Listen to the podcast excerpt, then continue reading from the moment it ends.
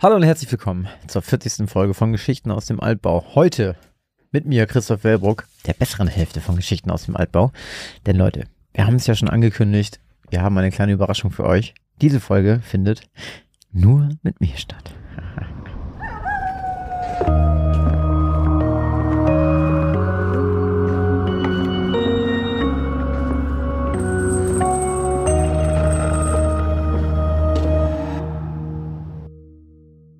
Ach Quatsch, ich bin auch dabei.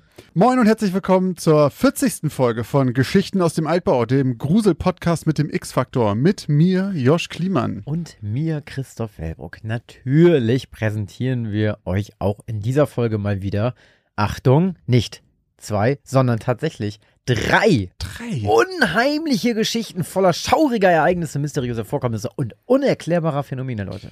Auch am Ende dieser Folge liegt es dann wieder an euch zu entscheiden, ob diese Geschichten einen wahren Kern in sich haben oder nicht. Und was es mit diesen drei Geschichten auf sich hat, da kommen wir später nochmal zu. Müsst ihr einfach dranbleiben. Müsst ihr dranbleiben. Ihr könnt gerne die Spoilerwarnung natürlich skippen, die Josh euch hier gleich wieder prophezeit. Ja, falls ihr die Folge vorher 39 noch nicht gehört habt, dann springt einfach zu Timecode 19 Minuten und 41, denn ab dort beginnen die neuen Geschichten von heute. Ganz genau. Tja, diese Folge, Leute. Oh, die hat einiges- einiges zu euch bieten. auf was gefasst. Und da müsst ihr wirklich bis zum Ende dranbleiben, denn heute lohnt es sich besonders. Aber wir gehen ganz normal rein hier in die neue Folge. Wir Mhm. machen hier, wir machen ganz normal unser Programm, was wir hier immer durchziehen. Ihr kennt's doch bereits. Und fangen jetzt erstmal mit der Auflösung an. Also, Richtig. Letzte Woche hatten wir zuerst deine Geschichte, die da hieß Luke und Trug.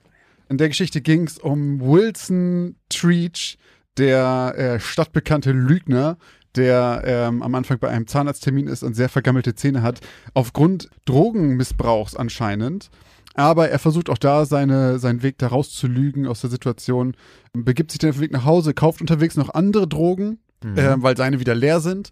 Und dann begegnet ihm aber in der, in der Subway, glaube ich, ne, in der U-Bahn oder so, begegnet ihm plötzlich eine dunkle Gestalt. ja, in einer Gasse. Ja, Sieht er die einer zuerst Gasse. in der Bahn einmal? Äh, ja, er sieht sie im Skytrain schon. Ah, Stimmt. Skytrain, Ja. das war's. Genau, und dann danach in der Gasse auch wieder, aber sie verschwindet auch immer genauso schnell, wie er sie sieht. Und dann kommt er letztendlich zu Hause an, doch da ist die Gestalt auch schon und bedroht ihn und sagt, die Gestalt würde sein, sein Apartment anzünden. Und äh, Wilson Treach er ruft dann nach Hilfe und ruft seine Freunde an, doch weil er ja dafür stadtbekannt ist, dass er halt sowieso nur lügt, glaubt ihm auch das dieses Mal keiner. Und so geschieht es, dass diese Gestalt tatsächlich mit einem Feuerzeug die Wohnung anzündet und er elendig an dem Qualm erstickt. Vielleicht. Denn am nächsten Tag kommen die Polizisten vorbei und es stellt sich raus, äh, von Feuer oder von Rauch ist keine Rede mehr. Doch der gute Wilson ist trotzdem tot. Ja. Ich habe die Folge nochmal ja gehört, zwangsweise. Und dann fiel es Was mir. heißt hier zwangsweise? Natürlich, weil du sie so gut fandest. Ja, zwangsweise, weil sie so gut war. Deswegen. äh, und da fiel es mir wie Schuppen von den Ohren, ähm, als am Anfang der Geschichte der gute Wilson Treach eine Zeitschrift liest, in der eine, ich sag mal, Kronprinzessin oder sowas, irgendeine Prinzessin von der dunklen Gestalt verfolgt wurde. Und da dachte ich, was ist denn hier los? Das habe ich überhaupt nicht mitgekriegt beim ersten Mal. Bevor ich jetzt aber zu meiner Vermutung komme, ob die Geschichte wahr ist oder nicht, haben wir natürlich auch erstmal wieder euch gefragt, was ihr denn glaubt. Und ihr wart euch da sehr äh, uneinig, denn 58% von euch sagten, sie ist wahr und 42% sie ist falsch. Also ein sehr knapper Sieg für wahr. Bei mir ist es so, dass ich irgendwie schon in der, habe ich auch danach, glaube ich, gesagt, das, habe ich das gesagt? Weiß ich nicht genau. Aber dass ich mir vorstellen kann, dass das ein Bild ist von bestimmten Drogenmissbrauch, dass es wirklich gibt. Ich glaube aber, diese Geschichte, so wie sie, also ich glaube, du hast sie dir ausgedacht, die ist nicht wahr, aber die beruht auf wahren Symptomen von irgendwas, was auch dafür sprechen würde für diese Sache mit der, mit der Prinzessin am Anfang. Mhm. Und habe ich erstmal überlegt, kenne ich irgendeine Prinzessin, die irgendwie für Drogenmissbrauch bekannt ist oder so, aber da stecke ich nicht so drin in dem Royal äh, ähm, Kla- Klatsch und Tratsch. Aber ja, das glaube ich. Ja, du hast den Nagel auf den Kopf getroffen Yes. damit. Ähm, mit beiden Sachen tatsächlich. Also die Geschichte habe ich mir so, wie ich sie erzählt habe, ausgedacht. Aber ich habe mich, sage ich mal, ja, so an Paranoia orientiert, also so Wahnvorstellungen, die man halt einfach, oder Paranoia vielleicht nicht, aber halt Wahnvorstellungen, die man hat und die sich unter anderem eben dadurch entwickeln können, dass du zu viele Drogen nimmst. Und der ursprüngliche Gedanke war, das mit den Drogen so ein bisschen sehr seicht zu beschreiben. Ja. Äh, und das nicht so, so, so, also gut, ich meine, der Zahnarzt merkt sofort, dass er Drogen nimmt, das, das merkt man dann halt so und ich habe das irgendwie, wenn sich jemand von euch vielleicht in Kanada auskennt, Leute, in Vancouver, dann, das war nochmal so eine kleine, ähm, so ein Easter Egg in Anführungszeichen, was Mhm. ich da versucht habe zu verstecken, weil man merkt vielleicht, dass es in Vancouver spielt, weil er fährt mit dem Skytrain. Ich glaube, das gibt es nur in Vancouver, dass das Ding so heißt, Okay. soweit ich weiß. Ich kenne mich da gar nicht aus. Ähm, dann gibt es jemanden, der äh, in der U-Bahn oder in dem Skytrain sitzt und eben den Schal der Eishockeymannschaft der Stadt umhat. Ähm, und dann gibt es noch den Schauspieler, einen bekannten Schauspieler, der die Skytrain-Ansagen macht. Das ist, war früher war das Seth Rogen und ich glaube, jetzt ist es Jonah Hill. Oder die haben geswitcht. Auf jeden Fall ist das so, dass sie das Okay. in Kanada in diesem im Skytrain wirklich ein Schauspieler ansagt. Da musste ich ja, als du das erzählt hattest, erst irgendwie an, ich glaube in Köln ist das auch so, dass so deutsche bekannte Synchronsprecher oder Schauspieler da auch irgendwas Ah, sprechen. Äh, ich meine, da spricht nämlich auch dieser, der, der Paschulke gespielt hat, der, äh, der Nachbar von, ähm, wie heißt der gleich? Peter Lustig. Von Peter Lustig. Der spricht nämlich, glaube ich, in Köln irgendwas und der ist ja die deutsche Stimme von Samuel Jackson, auch aus Pulp Fiction. Der müsste mal Burgerwerbung sprechen. Ja, Stimmt eigentlich. Hätte er mal machen Hätte er sollen. machen sollen. Ja, rest Ja. in peace, Herr Paschulke. Naja, auf jeden Fall fährt unser äh, Protagonist ja dann irgendwie auch, äh, fährt dann halt zu einer U-Bahn-Station und diese U-Bahn-Station gibt es auch und dann geht er die BT Street runter. So, Ah. und dann sage ich ja sowas wie, er, er, er ging schon wieder wie im Autopilot und er wusste, seine Beine trugen ihn einfach dahin so. Und, dann sagt er, glaube ich, auch was im Sinne von, ah, ich kann ich mir auch eh nochmal Stoff holen. Ne? Genau, und wenn man die BT Street sozusagen noch weiterläuft in Vancouver, dann kommt man zur Hastings Street. Und das ist so der Strip. Okay. Da, wo richtig, wo es richtig scheußlich ist. So äh, Hastings, Ecke Pender, da ist das nicht so schön. Da hat tatsächlich meine Schwester mal direkt gewohnt. Also Ja. wirklich direkt auf der Straße. Äh, viele Grüße in diese Die Richtung. hat auf der die Straße wohnt, gewohnt.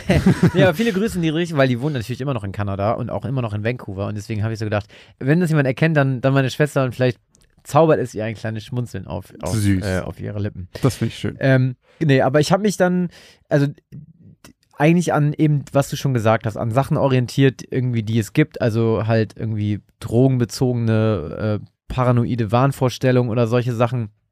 Und eben dann halt auch so die Komponente, dass, ähm, dass es eben auch nicht ganz klar wird. Also, ne, weil wir ja auch noch in diesem, sag ich mal, Gruselthematisch sind und dann man nicht so genau weiß, okay, ist es da jetzt eine Gestalt, ist da keine Gestalt, Ja. bildet er sich das jetzt ein? Und eben halt, es glaubt ihm sowieso keiner. Höchstwahrscheinlich, weil er halt eben so ein lügendes Arschloch ist. Und ähm, ich fand, es war irgendwie, in meinem Kopf hat sich das irgendwie nach einer coolen Story irgendwie angehört. So dieses, du hast es ja doch, glaube ich, auch am Ende der Folge gesagt, dieses Achtung Wolf Ja, oder so, ne? Ja, ja. Und, und ich habe nämlich, ich weiß nämlich noch eine Sache, die ich, die ich irgendwie immer in meinem Kopf irgendwie gehalten habe. Das war da, es ist übelst lange her. Wahrscheinlich würden schon wieder Leute sagen, daran kann er sich gar nicht erinnern, weil das so lange her ist. Aber da war ich in der Grundschule und bin mit einem äh, Kumpel zusammen nach Hause gegangen.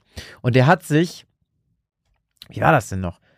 Der hat sich irgendwie immer auf die Straße gelegt oder so.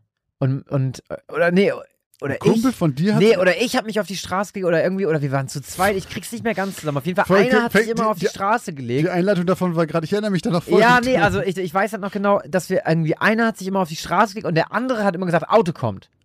Und dann ist der halt immer hoch, natürlich, hoch und ist natürlich weg von der Straße, weil Auto kommt. Und dann, und das hat der, keine so. Ahnung, auf diesem Rückweg irgendwie viermal gemacht. Keine Ahnung, warum der sich immer wieder auf die Straße gelegt hat, so ernsthaft, ich weiß es nicht mehr.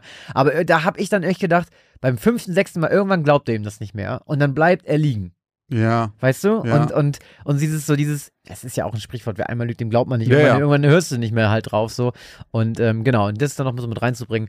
Also, du hast vollkommen recht. Die Geschichte ist ausgedacht und orientiert sich halt oder basiert eben auf, auf, auf Sachen, die, die es auf jeden Fall so gibt. Ich habe jetzt nicht explizit rausgefunden, was Drogensüchtige Okay. oder Menschen mit Problemen da zu tun haben, aber äh, Dann war diese Kronprinzessin oder Prinzessin oder sowas da auch, gibt kein Realismus. Die Kronprinzessin nicht. Es ging tatsächlich nur darum, warum ich das eingebaut habe. Das war bewusst, weil da stand, ich glaube, ich habe geschrieben, Dunkle Gestalt oder so. wird von dunkler Verstal- Gestalt verfolgt.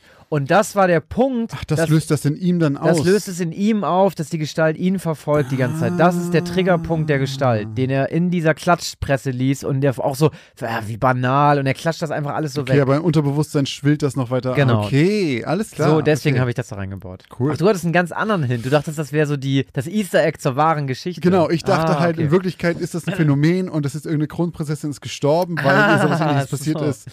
Äh, so habe ich da bin ich da reingegangen. Und ich dachte ja auch zuerst beim Hören, dass du einen Fehler gemacht hast, als zum Schluss die Polizei kommt. Dann bin ich so, hä, wenn das ganze Ding brennt, dann kommt ja wohl die Feuerwehr erstmal und nicht am nächsten Ja. Morgen die Polizei. Ja. Und dann dachte ich im Nachhinein so, nee, warte mal, das war bestimmt, hätte Christoph das gemerkt. Äh, das ist bestimmt mit Absicht. Okay, cool. Danke. Genau, so viel dazu. Äh, zur ersten Geschichte. Aber wir hatten ja auch noch eine zweite Geschichte. Die treueste Seele.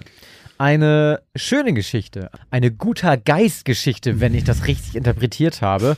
Zwar geht es um ein junges Mädchen, welches äh, mit ihrem Vater äh, aufwächst und ihr Papa ist vom Beruf Hundeführer bei der Polizei und ähm, sie wächst äh, dadurch natürlich auch mit äh, eben ganz vielen Hunden, mit acht Schäferhunden, wenn ich mich richtig erinnere, auf. Acht oder sechs, weiß ich gar nicht mehr. Auf jeden Fall viele, so viele, dass wir sogar, dass ich sogar, glaube ich, in der Folge einen Kommentar dazu abgegeben Ja. habe, wie viele es sind, dass es so viele sind.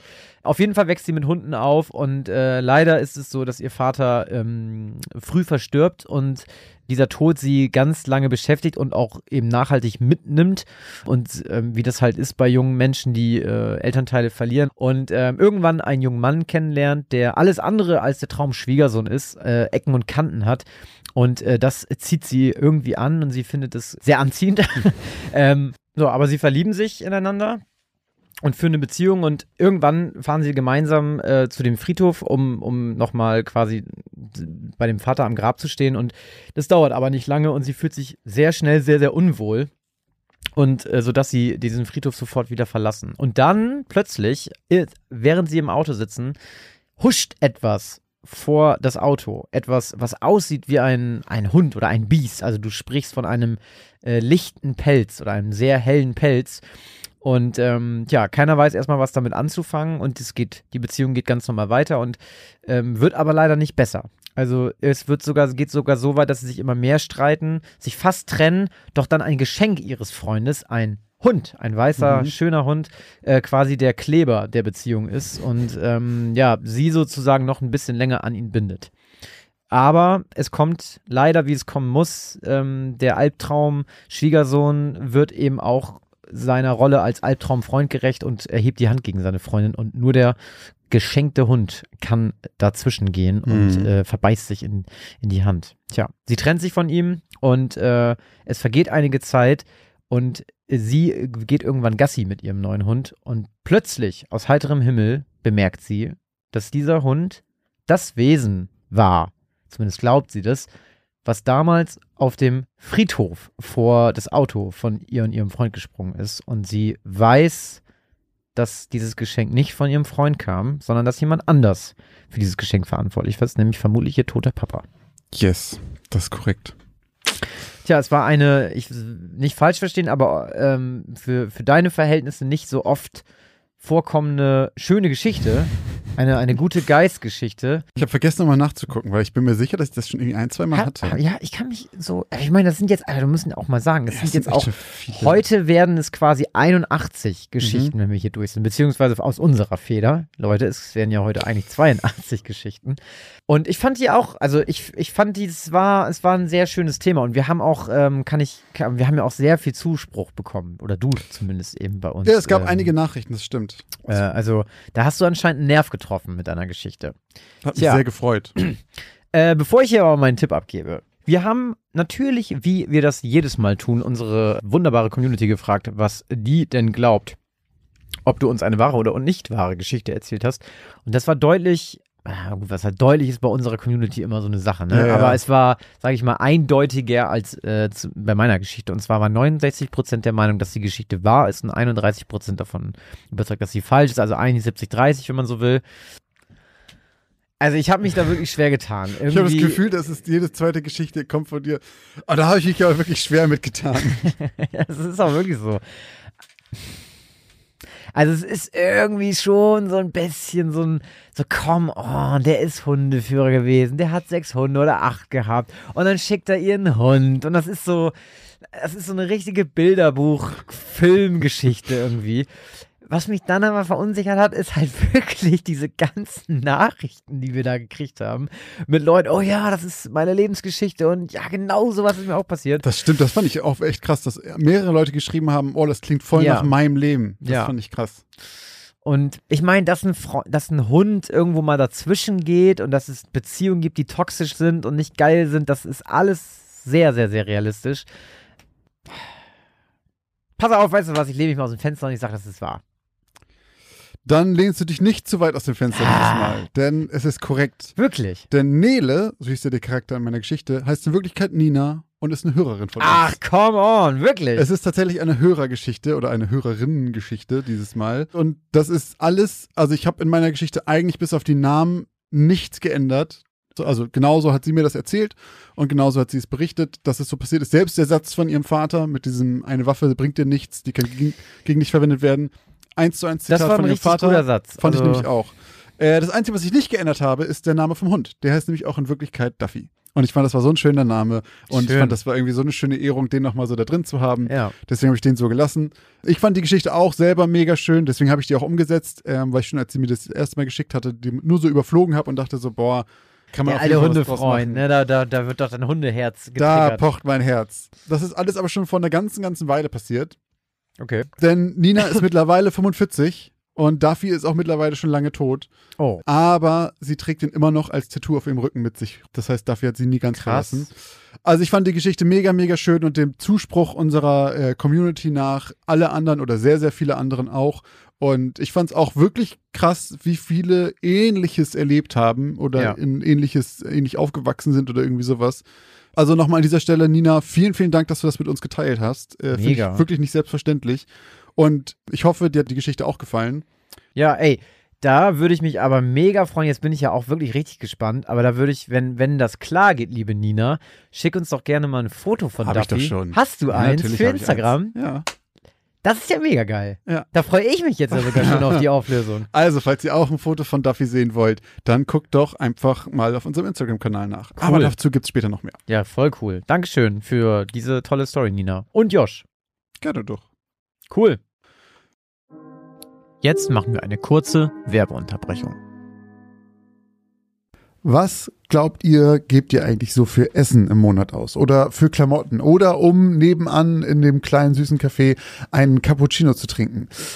Was auch immer ihr gerade vermutet, vielleicht liegt ihr mit diesen Vermutungen ganz schön daneben. Wenn ihr das mal überprüfen wollt, dann kann euch die App Finanzguru dabei helfen, denn dort könnt ihr Budgets einstellen für verschiedene Sachen, die ihr braucht, zum Beispiel fürs Einkaufen, für Essen oder was auch immer ihr sonst ähm, budgetieren wollt und dann mal so einen kleinen Self-Check machen, ob ihr denn wirklich da liegt, wo ihr glaubt, dass ihr liegt oder doch merkt, oh, ich gebe vielleicht ganz schön viel Geld für Cappuccini aus. Und in diesem Fall kann euch Finanzguru sehr dabei helfen, einen Überblick über eure Finanzen zu bekommen und diesen Überblick auch zu behalten. Das Beste daran ist, das Ganze ist vollkommen kostenlos. Ihr habt aber die Möglichkeit für 2,99 Euro im Monat Finanzguru Plus zu holen und ein paar Extrafunktionen freizuschalten. Um dieses Geld aber auch noch zu sparen, um zumindest zu gucken vorher, braucht ihr das überhaupt wirklich? Ist das eine von diesen Ausgaben, die euch hilft?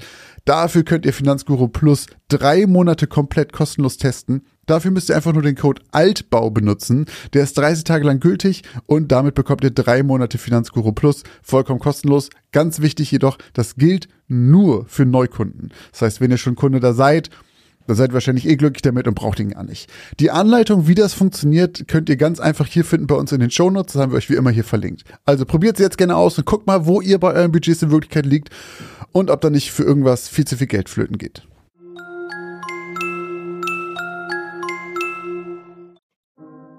Und jetzt geht's auch schon weiter mit den neuen Geschichten. Gut, dann sind wir jetzt schon bei den Geschichten von heute angekommen. Richtig. Und wenn ich das richtig in Erinnerung habe, fange ich sogar auch Du an. fängst an, ja. Na gut. Meine Geschichte in Folge 40 heißt Ein angemessener Preis.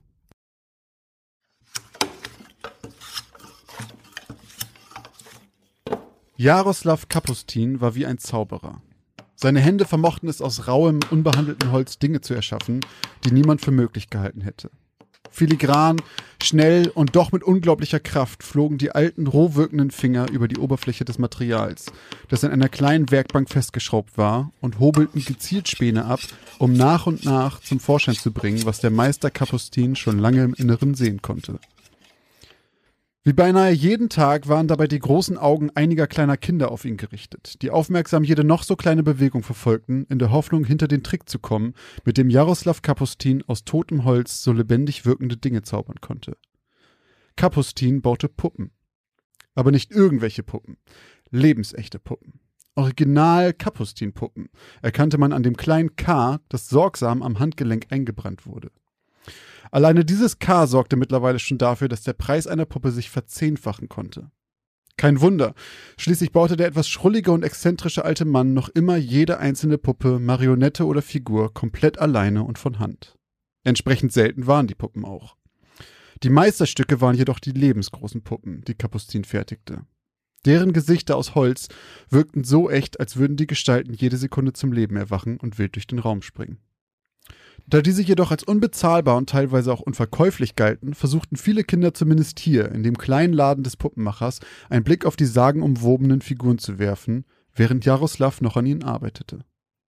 So zog es auch Lorenz und sein Sohn Carlo zu dem Laden. Carlo war gerade sieben geworden und spielte schon seit Jahren mit Puppen. Doch seit sie eines Tages an dem Laden von Kapustin vorbeigegangen waren, gab es für Carlo nur noch diesen einen Wunsch. Er weigerte sich mittlerweile sogar, mit dem Spielzeug zu spielen, was er schon hatte. Doch leider war es für Lorenz unmöglich, die Preise zu bezahlen, für die die Kapustinpuppen gehandelt wurden. Carlos Mutter war beim Autounfall kurz nach seiner Geburt gestorben. Einem Unfall, den Lorenz selber verursacht hatte. Jetzt war es schwer genug für Lorenz, das nötige Geld zum Überleben aufzubringen. Da waren zusätzliche Ausgaben immer schwierig und in diesem Fall ganz einfach unmöglich. Doch sein Sohn weigerte sich, ein Nein zu akzeptieren, und so zog sich das Thema über Wochen und Monate hinweg. Als Trost und in der Hoffnung, dass das Thema damit ein für alle Mal erledigt wäre, entschied sich Lorenz mit Carlo, die Werkstatt des Puppenmachers zu besuchen. Vielleicht reicht es ja, wenn Carlo die teuren Werkstücke einfach ein wenig von nahem betrachten konnte und der große Zauber würde verfliegen. Also nahm sich Lorenz einen Tag frei und die zwei fuhren zu dem Laden von Kapustin. Das kleine Geschäft mit der noch kleineren Werkstatt war nur der vordere Teil eines großen Gebäudes. Durch die kleinen Schaufenster sah man das gelbliche Licht der Werkstatt, deren Wände über und über mit den unzähligen Hobeln, Beiteln und Drechselmessern bedeckt waren, die für Lorenz alle beinahe gleich aussahen. Als er die Tür des Ladens öffnete, saßen drin bereits zwei Kinder und schauten dem ergrauten Mann dabei zu, wie er flink und behende arbeitete. Der Laden roch nach altem, trockenen Holz, nach Leim und nach Staub. Die Luft war warm und die Sicht leicht neblig von den kleinen Partikeln, die umherflogen. Carlo lief sofort zu den anderen beiden Kindern und schaute dem alten Mann staunend mit seinen weit aufgerissenen, smaragdgrünen Augen bei der Arbeit zu. Kaum hatte Lorenz den Mund geöffnet und die erste Silbe seines Hallo hatte seine Lippen verlassen, schnellte schon die Hand des Puppenmachers hoch und zeigte auf ein Schild zu seiner Rechten, auf der eine Person mit dem Zeigefinger vor den Lippen zu sehen war. Darunter stand in großen Buchstaben Ruhe bitte, während gearbeitet wird. Lorenz verdrehte die Augen. Künstler. Er schaute sich währenddessen ein wenig in dem kleinen Laden um. Er war erstaunt, wie leer das Geschäft eigentlich war. Vermutlich, weil die Puppen nie lange im Laden lagen, bevor sie gekauft wurden. Man erzählte sich, dass Kapustin die Puppen oft sogar schon verkauft hatte, bevor er überhaupt anfing, sie zu bauen. Lorenz fiel der dicke rote Vorhang auf, der hinter Kapustins Arbeitsplatz hing und den Durchgang zwischen Ladenfläche und dem restlichen Gebäude verdeckte. Es dauerte nicht lange, bis Lorenz anfing, sich zu langweilen. Leider setzte das gleiche Gefühl bei Carlo nicht ein. Im Gegenteil, als Lorenz einige Zeit später wieder gehen wollte, weigerte sich sein Sohn mitzukommen, die Augen noch immer wie gebannt auf den Puppen, die der alte Mann schnitzte.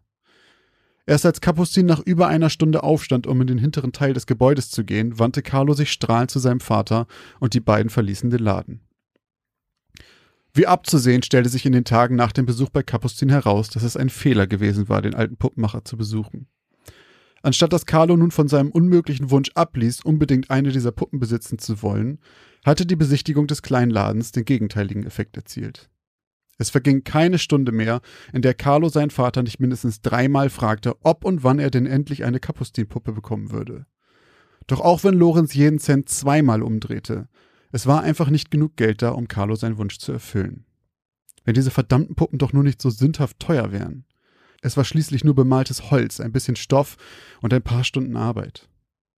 Nach weiteren Tagen unentwegten Gefrages von seinem Sohn fiel Lorenz nur eine Möglichkeit ein. Er würde Kapustin einen privaten Besuch abstatten und nach einem Rabatt fragen.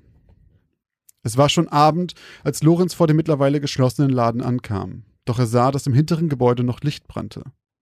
Er fand einen zweiten, sehr unscheinbaren Eingang zum Gebäude. Er war nur spärlich beleuchtet, doch er konnte den Namen Kapustin auf dem kleinen verdreckten Klingelschild an der Seite ausmachen. Nach kurzem Zögern klingelte er. Er hörte das leise Klingeln dumpf durch die Hauswand, aber niemand öffnete. Er klingelte wieder und wieder, doch das Ergebnis blieb dasselbe. Lorenz war gerade im Begriff, zu seinem Auto zurückzukehren, als er ein dumpfes Geräusch vernahm, so als wäre etwas Schweres, Feuchtes auf den Boden gefallen. Dann schälte sich eine Gestalt aus den Schatten hinter dem Haus. Es war Kapustin. Er trug einen alten, zerschlissenen Mantel, dessen Saum vollständig mit Erde oder Schlamm bedeckt war. Auch seine Stiefel waren vollkommen verdreckt. Entschuldigung, was wollen Sie hier? Kann ich Ihnen irgendwie helfen? Lorenz beobachtete, wie er etwas, das wie eine Schaufel aussah, an die Wand lehnte, bevor er sich ihm und dem Licht weiter näherte. Kapustin, ich wollte mit Ihnen über Ihre Puppen sprechen. In wenigen Sätzen erzählte Lorenz dem alten Mann von seinem Sohn, seinen Geldsorgen und davon, wie sehr Carlo das Handwerk des Meisters bewunderte. Doch entgegen seiner Erwartungen regte sich im steinernen Gesicht des Greises keine Miene. Junger Mann, ich weiß nicht, was Sie sich von diesem Gespräch erhoffen, aber ich gebe weder Almosen noch Rabatte. Lorenz war überrascht von der Kälte in der Stimme von Kapustin. Sie verstehen nicht, ich. Ich verstehe sehr wohl. Sie scheinen jedoch nicht zu verstehen. Bitte lassen Sie mich nun in Frieden. Gerade als Kapustin an Lorenz vorbei zur Haustür gehen wollte, riss ihm der Geduldsfaden. Er fasste den alten Mann grob an der Jacke und zog ihn zurück. Es ist doch nur eine blöde Puppe, zischte er ihn bösartig an, bevor er sich wieder fing und er seinen Griff lockerte. Kommen Sie schon. Für einen Moment hatte Lorenz das Gefühl, in den Augen des alten, schwachen Mannes Häme und Hass aufflammen zu sehen. Doch sofort wirkte er wieder so müde und gebrechlich wie zuvor. Na schön. Sie sollen Ihre Puppe bekommen. Zu einem angemessenen Preis. Ein triumphierendes Grinsen breitete sich auf Lorenz Gesicht aus und er ließ von dem alten Mann ab. Bringen Sie Ihren Sohn nächsten Samstag vorbei und ich werde sie eigens für ihn bauen. Und nun lassen Sie mich bitte alleine. Lorenz war so zufrieden mit sich selbst, dass er sich nicht über den abrupten Stimmungswandel des alten Mannes wunderte. Auch fiel ihm nicht auf, dass die Hand von Kapustin, mit der er die dreckige Schaufel wieder ergriff, nicht vor Alter zitterte, sondern weil seine Faust so fest geballt war, dass die Knöchel weiß hervortraten.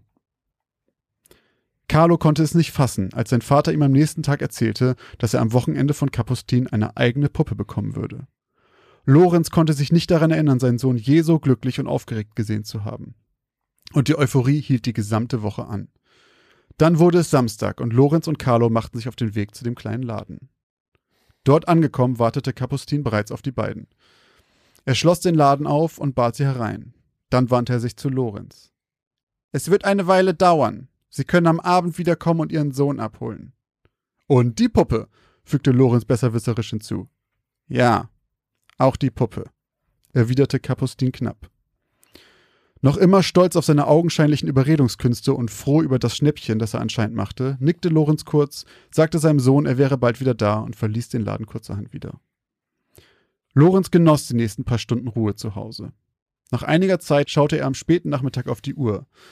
Er hatte keine besonders große Lust, zum Laden zu fahren und dort dann noch warten zu müssen. Also entschied er sich noch ein wenig fernzusehen, bevor er sich auf den Weg machte. Als es draußen bereits langsam dämmerte, schaltete Lorenz widerwillig den Fernseher aus und fuhr zum Geschäft von Kapustin. Doch dort angekommen stellte er fest, dass der Laden bereits komplett dunkel war und von Kapustin und seinem Sohn jede Spur fehlte. Verwirrt ging er zu der Ladentür und drückte die Klinke. Zu seiner eigenen Überraschung glitt die Tür auf. Sie war nicht verschlossen. Hallo? Keine Reaktion. Doch dann hörte er etwas. Ganz weit entfernt. Da waren Geräusche. Und sie kam aus dem Hinterzimmer.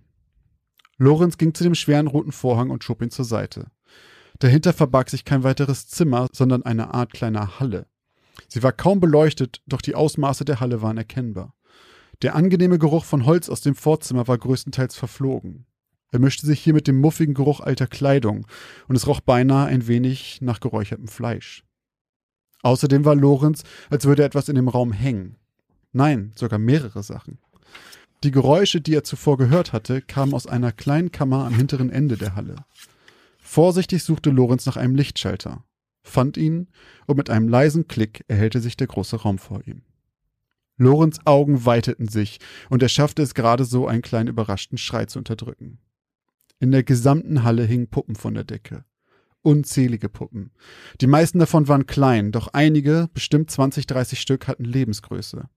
Erst auf den zweiten Blick fiel Lorenz auf, dass beinahe alle Kleinpuppen auf irgendeine Art missgestaltet waren. Ihnen fehlten Nasen, Ohren, Augen oder Gliedmaßen. Hier also hingen die deformierten Niederlagen des Puppenmachers, versteckt vor der Außenwelt. Doch die großen Puppen, Lorenz konnte keine Makel an ihnen erkennen. Im Gegenteil, er hatte noch nie etwas gesehen, das so echt wirkte. Es war, als würden ihre Blicke ihn verfolgen, als würden sie jede Sekunde anfangen, sich zu bewegen und wild zu zappeln. Es war gleichermaßen faszinierend wie verstörend. Dann fiel Lorenz wieder der Grund ein, warum er überhaupt hier war. Er lauschte. Noch immer hörte er die Geräusche am Ende des Raumes. Das musste Kapustin sein. Vorsichtig bahnte er sich einen Weg durch die baumelnden Puppen, die mit Metallketten und Lederriemen an der Decke befestigt waren. Ledrige Gesichter, hölzerne Augen und Grimassen aus Leinen beobachteten Lorenz, wie er vorsichtig durch die unzähligen Puppen schritt. Dann endlich stand er am Ende der Halle vor der Tür in den nächsten Raum. Vorsichtig lugte er hinein und sah Kapustin, der konzentriert und vertieft an einer hölzernen Hand schnitzte. Der Geruch von verbranntem Fleisch war hier noch intensiver als zuvor. Vor ihm auf dem Tisch lag eine große Puppe mit blonden Haaren und smaragdgrünen Augen. Lorenz war, als würde er direkt in das Gesicht seines Sohnes schauen, nur dass es definitiv aus Holz war. Sein Blick wanderte den Körper der Puppe entlang, bis ihm plötzlich etwas auffiel. Aus dem Ärmel des Puppenkörpers lugte eine kleine menschliche Hand, in dessen fleischiges Handgelenk tief ein kleines K eingebrannt worden war. Das also war der angemessene Preis für Kapustins Puppen.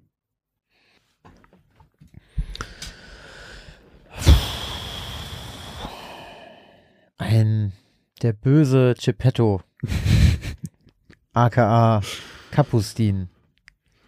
Und der Award für den schlechtesten Vater aller Zeiten geht hier an äh, Papa Lorenz. Papa Lorenz. Also der hat ja überhaupt keinen Bock auf sein Kind. Nee. Erst und also wie undankbar und unhöflich kann man eine Puppe bestellen und wie faul kann man dann, äh, da gucke ich lieber noch eine Runde Fernsehen. Da war es so schön ruhig.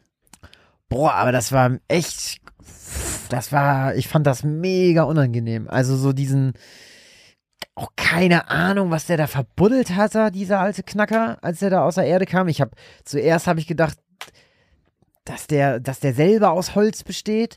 Uh. Dann, ja, und dann, als, also als du dann irgendwie, als er dann schon so gehässig wurde und irgendwie anfing mit, ähm, ein angemessener Preis, dann war das ja auch gleich der Titel. Da dachte ich schon, das geht jetzt hier in eine ganz, ganz ekelhafte Richtung. Und der Lorenz weiß noch nicht, was ihm blüht. Fand ich sehr unangenehm. Aber cool, das freut mich. Ja. So sollte es doch auch sein. Aber auch wer lässt seinen Sohn mit so einem alten Puppenknacker den ganzen Tag Alte alleine? Puppenknacker. Das war mein Arbeitstitel. Ein alter Puppenknacker. Nimm mal ernsthaft. Also, Ja. und ich hatte auch eine ganz fiese Vorstellung davon, als du anfingst, dass der da in die Halle geht und dann riecht's nach Fleisch. Und da hängt schon was. Da dachte ich schon so, der, der, der hängt da leicht, der, der hat da Leichen hängen und nach den Leichen baut er seine Puppen. Aber ja, so ähnlich war es ja dann auch. ja. Wahrscheinlich sind alle seine Puppen. Ja, aber dann müssten ja auch eigentlich Vermisste irgendwo unterwegs sein. Also beziehungsweise, nee, eben nicht mehr unterwegs sein, aber vermisst. sein. Vermisst sein. Der alte Kapuzin. Das alte Kapuzineräffchen. ja, also du, wenn ich das unangenehm finde, ist das ja quasi ein Kompliment. Ja, voll. Also auch den Titel fand ich sehr gut. Ähm, hat mir sehr gut gefallen und es war sehr gut beschrieben alles. Also so diese, wie er das macht, diese, diese kleine, ist ja auch, glaube ich, ein Traum.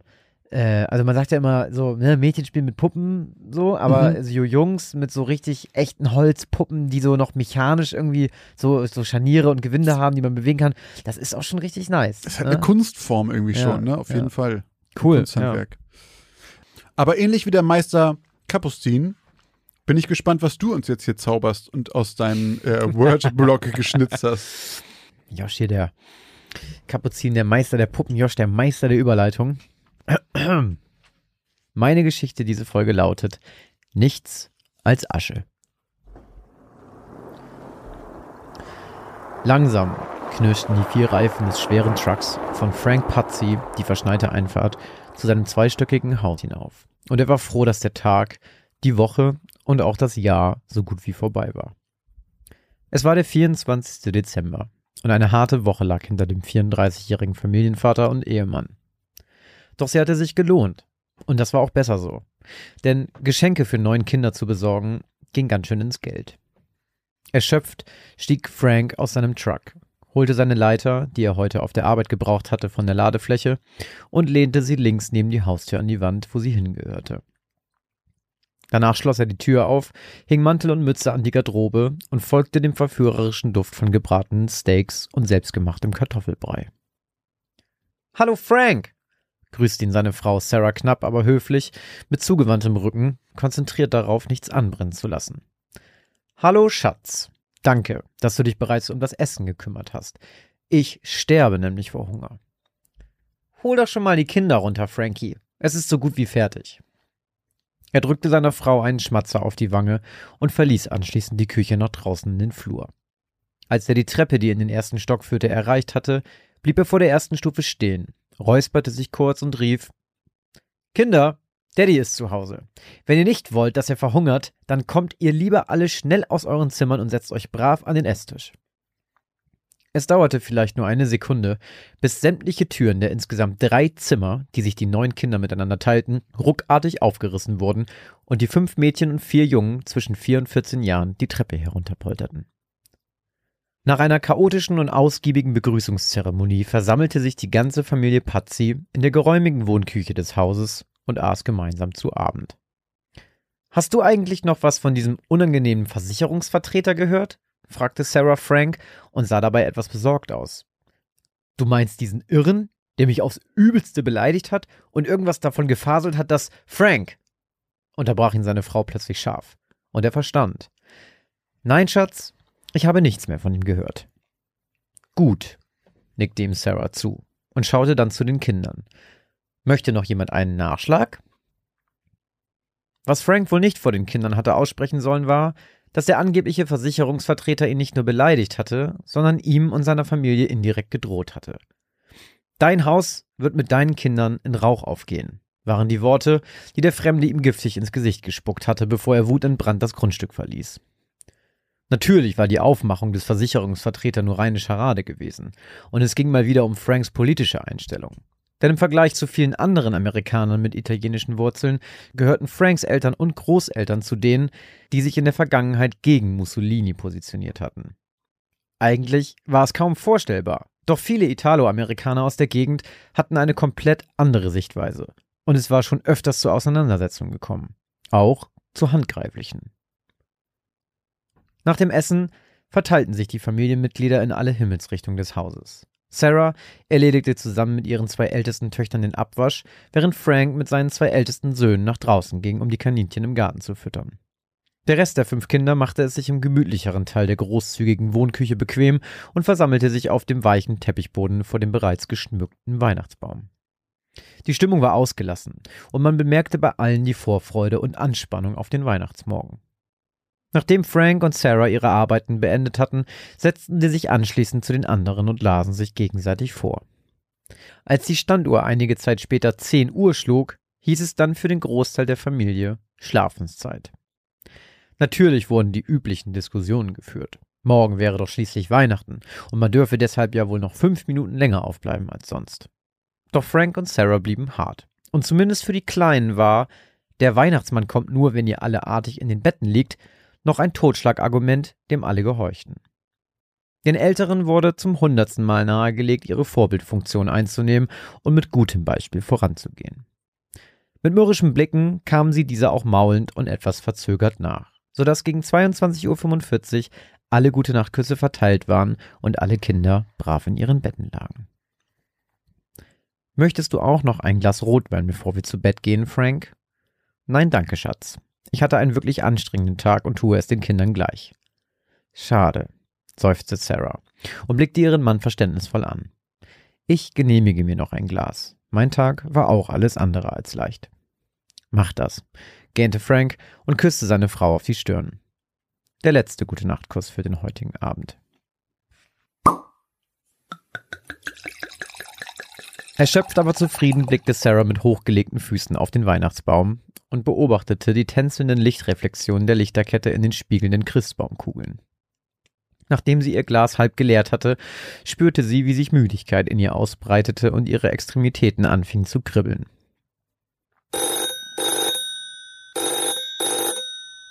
Erschrocken richtete sie sich auf und saß plötzlich kerzengerade in dem alten Ledersessel.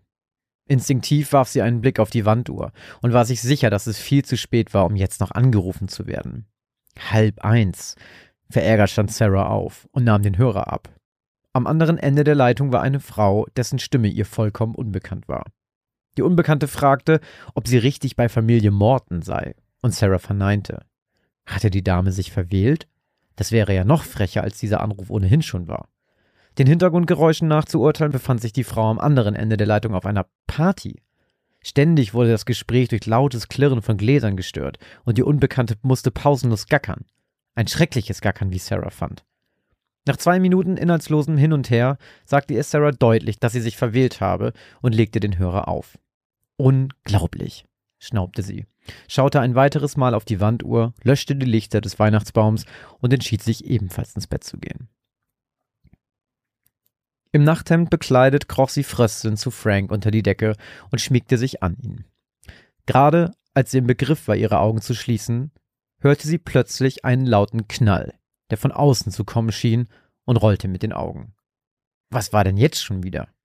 Für einen Moment horchte sie in die Nacht hinein und wartete nur darauf, den Knall ein weiteres Mal zu hören. Doch es blieb still. Wahrscheinlich nur ein paar Kids, die Schneebälle gegen ihr Dach geworfen hatten. Sie schloss die Augen, kuschelte sich erneut an ihren Mann und schlief ein. Doch nur eine Stunde später wurde Sarah nun zum dritten Mal gestört und aus dem Schlaf gerissen. Dieses Mal jedoch nicht wegen eines lauten Telefonklingelns oder einem Knall. Nein, diesmal war es schlimmer. Der Geruch von Rauch hatte die Mutter von neun Kindern aus dem Schlaf gerissen. Frank! schrie sie plötzlich hysterisch. Frank, wach auf! Es brennt! Was sagst du? brummte Frank etwas verwirrt. Doch dann stieg auch ihm der Rauch in die Nase und im Bruchteil einer Sekunde saß auch er genauso kerzengerade im Bett wie seine Frau. Um Himmels willen, die Kinder! schrien beide im Chor, sprangen aus dem Bett und rannten sofort aus dem Schlafzimmer, welches im Erdgeschoss lag, in den Flur die Treppe hinauf. Hustend sahen sie durch den grauen Dunst vier ihrer neun Kinder auf sie zustolpern. Schnell, Kinder! brüllte Frank und spürte zum ersten Mal auch die sengende Hitze, die ihm von hier oben entgegenströmte. Frank, hilf mir! ächzte Sarah verzweifelt, und er sah, dass seine Kinder zu schwach waren, um sich alleine aus dem Haus zu befreien. Er würde gleich wiederkommen, um die anderen zu holen, dachte er. Ohne zu zögern preschte er zurück zu seiner Frau, packte zwei seiner Töchter mit seinen starken Unterarmen unter den Bauch und schrie einen seiner Söhne durch den Rauch an, auf seinen Rücken zu klettern, während Sarah die kleine Molly auf den Arm nahm. Hastig bahnten sie sich den tückischen Weg durch den mittlerweile undurchsichtigen, dicken Rauch und stießen schließlich prustend aus der Haustür ins Freie. Eiskalte Luft füllte schmerzvoll Franks Lungen, doch es gab keine Zeit, um durchzuatmen. Behutsam setzte er seine Kinder auf den Boden der Veranda und rannte unverzüglich wieder in das brennende Haus, um die fehlenden fünf Kinder zu holen. Zu seinem Entsetzen hatte sich das Feuer jedoch rasend schnell ausgebreitet und die Treppe unpassierbar gemacht. Er musste einen anderen Weg nach oben finden. Die Regentonne, dachte Frank plötzlich und rannte mit nackten Sohlen wieder nach draußen durch den Schnee. Doch er hatte kein Glück. Die Regentonne war vollkommen zugefroren und somit unbrauchbar. Sich die Haare raufend überlegte er, was er tun könnte, und schaute dabei hoch zum Dachbodenfenster. Die Leiter. Sein Körper bebte und das Adrenalin pulsierte durch seine Adern, während er zurück zur Haustür sprintete, um sie zu holen. Doch als er um die Ecke bog, traute er seinen Augen nicht. Die Leiter war verschwunden. Das gibt es doch alles nicht, kreischte er verzweifelt. Frank!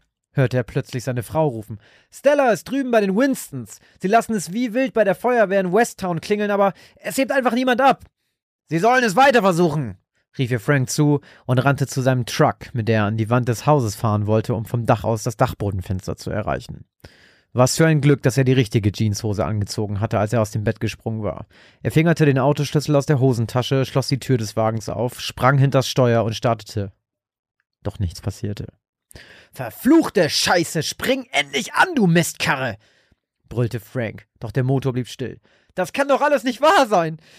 Kinder!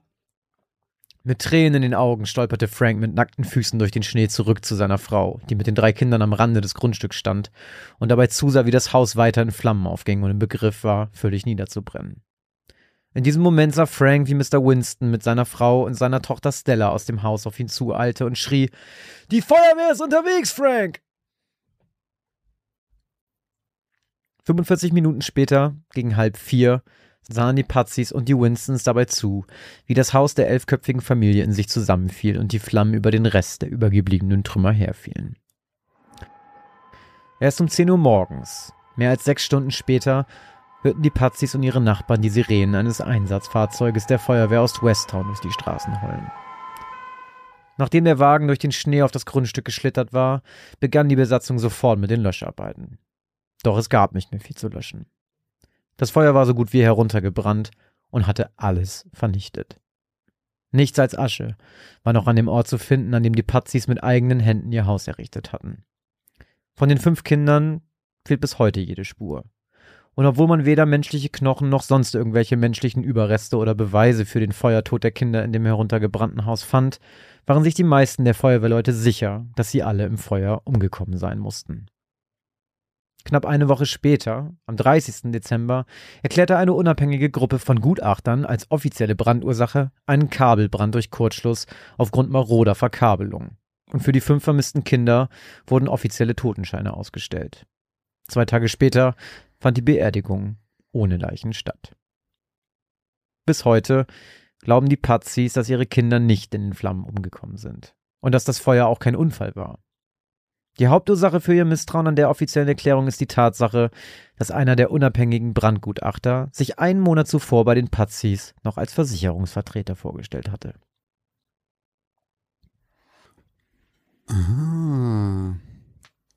Aber eine Sache hab, ist mir, glaube ich, jetzt gerade nicht ganz bewusst geworden. Dieser eine Anruf, den sie gekriegt haben, kam da noch irgendwas zu? Nicht. Nope. Ich dachte aber auch, als das dann so, als dann halt als es dann hart auf hart kam und dann eins nach dem anderen. Erstmal fand ich, das fand die, die Stimmung gut gemacht, so dieses Brüll durcheinander, hier dies, hier das. Ich das fand, man hat das gut im Kopf gehabt. So, ich hatte ein gutes Bild von, wie wirklich gerade alles versucht wird, da noch irgendwas zu machen. Aber das dann quasi, das Auto springt nicht an, die Leiter ist weg. Da häufen sich so viele Sachen irgendwie, wo man so ein bisschen misstrauisch wird, auf jeden Fall. Aber dann, alles spielt Amerika, meinst du, ne? Mhm. Wieso? Wegen Mussolini. Weil, Ach es, so, ja, weil es ja. ja gar nicht da stattfindet, also es ist ja da gar nicht relevant, sondern bei den Nee, es zu sind Hause. dann quasi Italo-Amerikaner. Ja, Mhm. Okay. Und fünf von den Kids sind da jetzt einfach drin gestorben. Also ja, zumindest vielleicht. nie wieder gesehen Ja. worden. Ja. Krass. Mhm. Ich habe eine ganz gut, ich habe, glaube ich, eine ganz gute Vermutung.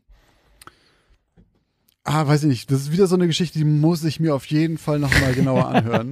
Da wieder so passiert- der, der Klassiker. Aber da passiert Herrn so viel, weißt du, da passiert so viel, Das stimmt, ja. dass ich das nochmal irgendwie im Kopf nochmal hören muss und nochmal ordnen muss. Ähm, hm.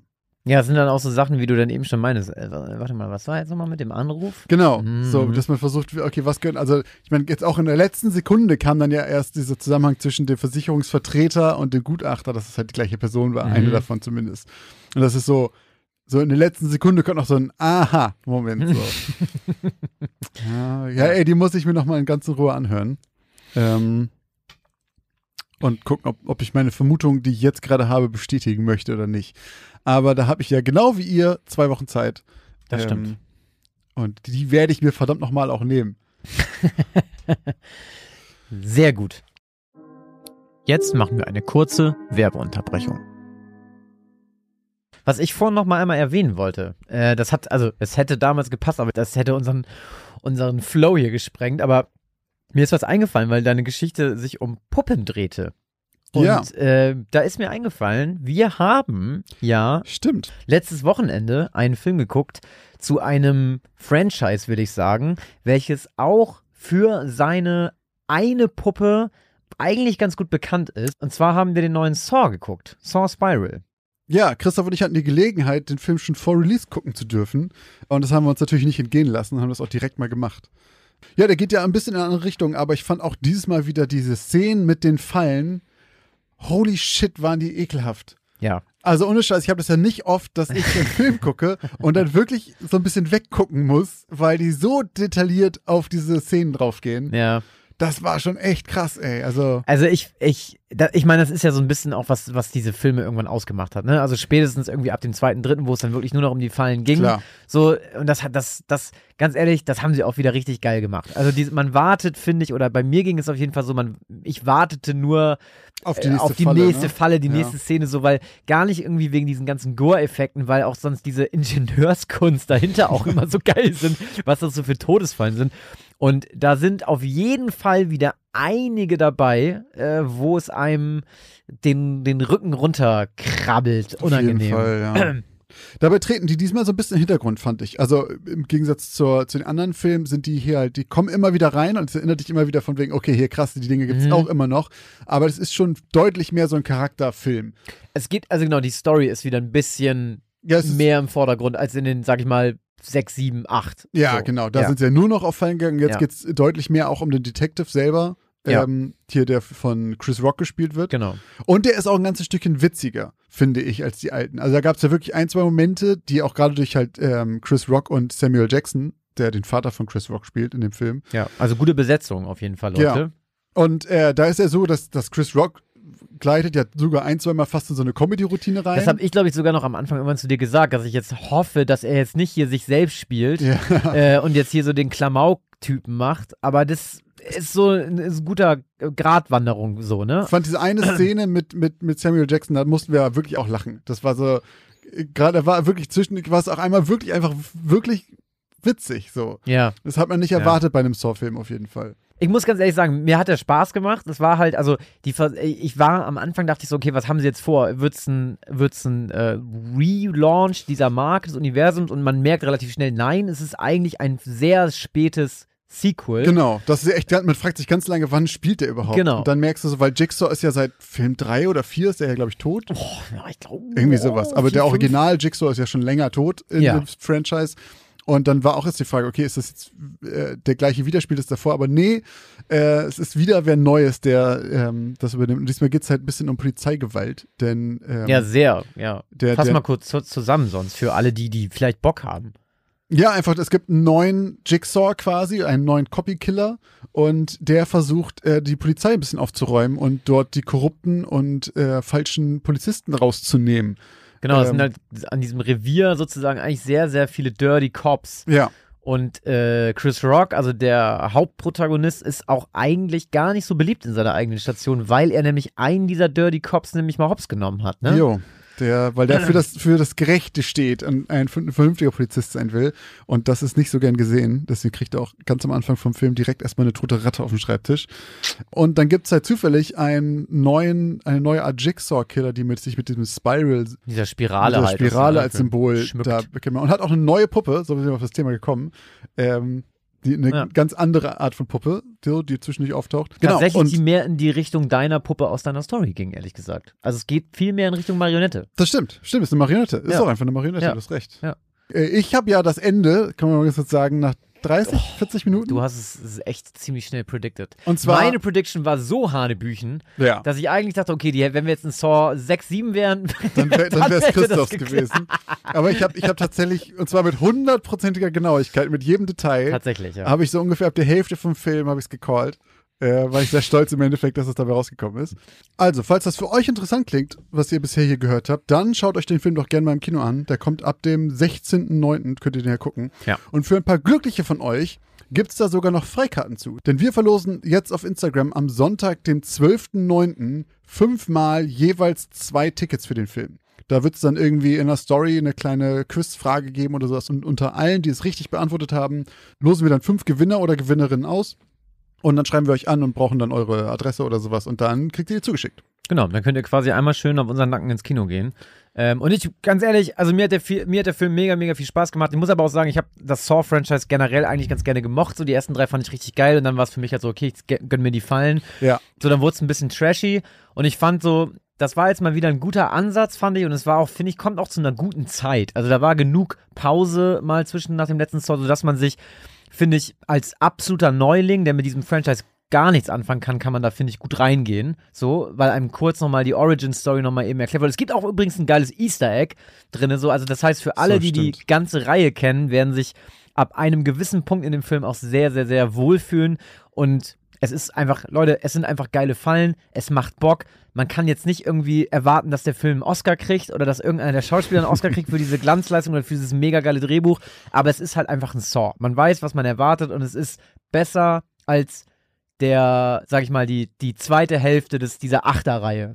Also, weißt du, was ich meine? Ja, so, ja. Es ist schon, es ist schon irgendwie, es macht wirklich Bock da. Es hat, es hat mir Bock gemacht, den Film. Ich, ich habe mich entertained gefühlt. So, ja, er hat, so kann ich sagen. Ja, ich hatte auch Spaß. So, ich wusste, was auf mich zukommt und ich habe mich entertained gefühlt. Ähm, kann man reingehen. Geht rein, macht bei unserem Gewinnspiel mit. Wie gesagt, diesen Sonntag.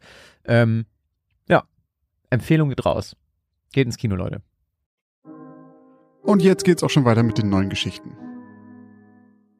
Wir haben ja am Anfang der Folge schon eine kleine Überraschung versprochen und äh, von einer dritten Geschichte geredet, aber die kommt heute weder von mir noch von Christoph. Wir haben nämlich heute einen Gast, unser erster Gast. Und das ist niemand Geringeres als Wolf Speer.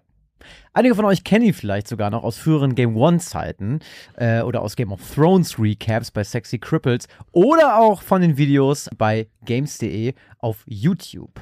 Und falls nicht, dann müsst ihr in erster Linie eines über ihn wissen, und zwar, er ist ein absoluter Horror- und Grusel-Afficionado. Und damit, moin Wolf, schön, dass du uns heute beehrst. Ja, ey Jungs, echt vielen, vielen Dank. Ähm, ich freue mich echt wahnsinnig, dass ich hier dabei bin. Ich weiß, das ist so ein, so ein Standardsatz, den haut erstmal jeder äh, Gast gelangweilt runter. Aber in dem Fall meine ich es wirklich ernst, denn äh, ihr habt mich, würde ich mal sagen, ähm, ziemlich korrekt vorgestellt. Ich bin halt einfach tatsächlich echt mega äh, Horrorfreak und ähm, ich hatte wahnsinnig Spaß, hier bei euch da mitzumachen. Was äh, eure Zuhörer da noch erwarten wird, ähm, das werden sie ja dann gleich hören. Aber also prinzipiell, ich fand das echt, äh, ich fand das echt sehr, sehr cool. Ähm, ich fand auch super, dass ihr so viel Geduld ähm, hattet. Also wenn wir mal ein ganz kleines bisschen aus dem Nähkästchen plaudern dürfen. Äh, ihr hattet mich angeschrieben und ne, so einfach mal so unverbindlich anfrage, ey Wolf, hier hast du nicht mal Bock mitzumachen? Und ich so, ja, ja, klar. Und dann ist da wie Monate nichts passiert. Das tut mir im Nachhinein auch echt ein bisschen leid. ähm, aber letztendlich äh, habe ich dann ja doch irgendwas zustande gebracht. Und ich hoffe, dass es euch gefällt. Ich hoffe, dass es den, den Zuhörern gefällt. Ähm, aber auf jeden Fall, um es abzukürzen, echt vielen Dank. Ich fand es ziemlich cool was lange währt, wird endlich gut oder gut ah. will Weile haben, wie wir immer sagen. ja, und ja. Ähm, ich habe die äh, Geschichte die ja schon gehört und ich freue mich auf jeden Fall schon äh, ja. drauf gleich. Ich bin auch sehr gespannt, wie das äh, euch da draußen gefällt, euren, unseren Zuhörerinnen und Zuhörern. Ich glaube, da ist was ganz Besonderes in der Wundertüte heute drin. Ähm, ja, aber äh, willst du vielleicht noch ganz kurz was erzählen, äh, Wolf? wie bist du eigentlich zu diesem ganzen Horror-Ding gekommen? War das irgendwie so ein Jugendding von dir? Einfach, du hast deinen dein, dein ersten Horrorfilm geguckt und dann war es sofort irgendwie Liebe auf den ersten Blick zum ganzen Genre? Oder äh, ja, also tatsächlich, äh, ich habe es auch schon ein paar Mal erzählt, deswegen, also die paar Leute, die mich vielleicht noch kennen, die werden das jetzt alles auch schon kennen, die können es dann mhm. irgendwie einfach überskippen, so es gibt einfach drei Minuten oder sowas. Aber äh, tatsächlich war das echt so ein ganz frühes Jugendding. Also mein Vater zum Beispiel, der war schon damals in seiner Jugend großer Stephen King-Fan und hatte irgendwie, also seine Regalwand äh, war wirklich voll mit allem, was Stephen King bis dato auf den Markt gebracht hat. Ähm, und deswegen, ähm, also ohne dass ich den, den komplexen Kontext äh, da wirklich so verstanden habe, so was mich dann mit der Welt von Stephen King erwarten würde, aber irgendwann fängt man an, so drin rumzublättern, liest mal hier eine Seite, da eine Seite und so. Also ich bin tatsächlich mit Horror mehr oder minder groß geworden. Und dazu kam auch noch, ähm, dass meine Eltern damals in einer Videothek gearbeitet haben. Telerent in Berlin, das gibt's wahrscheinlich schon Praktisch. seit 30 Jahren nicht mehr. Ähm, ja, und da haben sie also mir immer wieder mal was mitgebracht, von dem sie dachten, das wäre meine Altersstufe angemessen, was nicht immer völlig korrekt war. Und noch geiler fand ich aber, die haben mir immer diese, diese vierteljährlichen oder wie oft die rauskamen, diese Kataloge mitgebracht, wo halt irgendwie alle Filme aufgeführt wurden, ähm, die, die es halt in der Videothek zu leihen gab. Und so richtig schön immer mit Cover und mit Kurzbeschreibung. Und die Horror-Rubrik da, also könnt ihr euch denken, ähm, das hat mich echt echt über die Maßen fasziniert. Also das kam dann irgendwie alles zusammen. Dann habe ich so die Gespenstergeschichten entdeckt in den 80ern, falls ihr diese Comicreihe noch kennt. Ähm, und das hat mich auch extrem geprägt. Also das war quasi so eine Art Perfect Storm des, mhm. des Horrors und deswegen ähm, war mir das quasi mehr oder minder in die Wiege gelegt und ich habe die Leidenschaft. Also ich muss sagen, heute sogar echt noch mehr als, ähm, als vorher tatsächlich. Also ich führe sogar richtig nerdig so ein Horrorfilm-Tagebuch. Also zu jedem Horrorfilm, den ich gucke, schreibe ich mir so ein paar Zeilen auf. So, äh, und habe und hab tatsächlich vor, das irgendwann mal so nur für mich ein Exemplar mal so richtig binden und drucken zu lassen, damit ich dann später meiner Tochter sagen kann, hier, guck mal, äh, als Klolektüre, damit hat sein Vater damals seine Zeit verschwendet. Also Horror ist tatsächlich echt irgendwie meine, meine große Liebe, ja. Hast du bei der Gelegenheit, wenn du jetzt auch gerade was die Filme angeht, so ein Tagebuch hast, hast du so mal eben, keine Ahnung, ein oder zwei ganz heiße Empfehlungen, die vielleicht ein bisschen untergegangen sein könnten, die man mal gucken könnte? Ähm, also was ich zuletzt gesehen habe, war Mosquito State. Ähm, ein, ein, ja, Klingt, also es geht klingt tatsächlich. mehr Richtung Sharknado. Ja, äh, sollte man mal, lustigerweise jeder, dem ich das erzähle, der fragt das. Aber es ist tatsächlich mehr so ein, ein recht künstlerisches, also ich möchte es fast Psychodrama von so einem Typen nennen, ähm, der in der Wall Street arbeitet und wahnsinnig viel Druck hat und allmählich klappt er unter diesem Druck zusammen.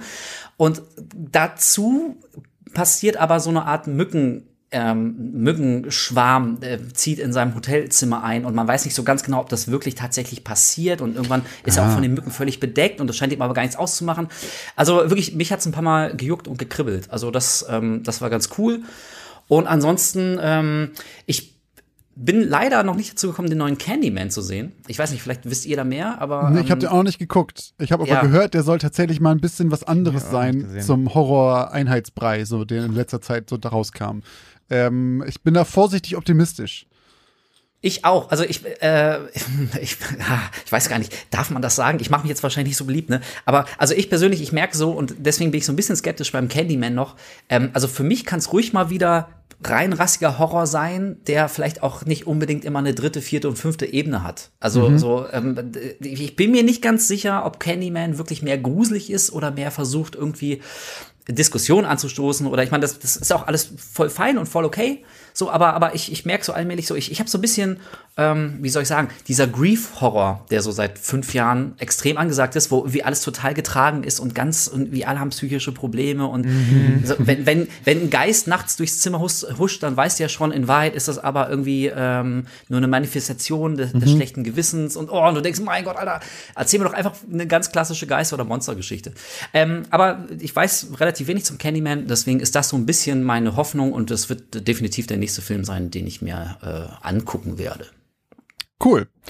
Müssen wir uns Sehr auch gut. auf die, auf die Watchlist Ja, wir noch schreiben, wir haben ja sowieso noch für den Oktober noch was vor mit unserer Community. Oh, vielleicht kommen wir da auch noch mal auf dich zu, weil vielleicht haben wir vor, so eine kleine Liste zu machen, äh, dass man vielleicht für jeden Tag in dem Monat einen Film gucken kann. Who knows? Und da brauchen wir natürlich viele Empfehlungen für gute Horrorfilme oder auch für Oh, äh, da- Da sehr schlechte, wir- die man aber gesehen haben sollte.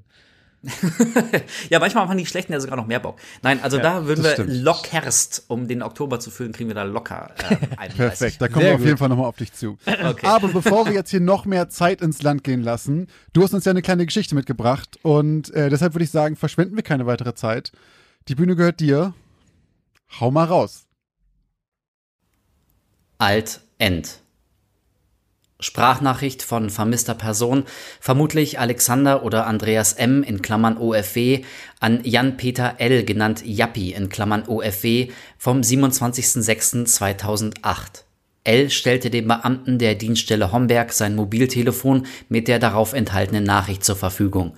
Die Sprachnachricht wurde nicht gekürzt oder erweitert. Zur besseren Verständlichkeit wurde die Lautstärke am Ende der Nachricht erhöht. Nachfolgend die Sprachnachricht in Gänze. Hey Jappi, ich weiß nicht, wenn ich sonst anrufen soll und ich habe deine Nummer. Die Bullen rufe ich auf keinen Fall an, die glauben mir eh nicht und dann wollen die mich wieder irgendwo hinbringen. Nee, ey, habe ich keinen Bock drauf.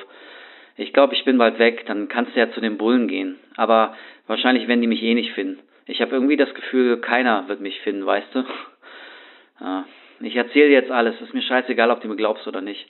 Aber vielleicht ist das hier meine letzte Nachricht und warum sollte ich lügen, ey? Ja, ich weiß, ich habe oft gelogen, haben wir alle auf der Straße, aber nicht jetzt. Ich sag jetzt alles, was passiert ist.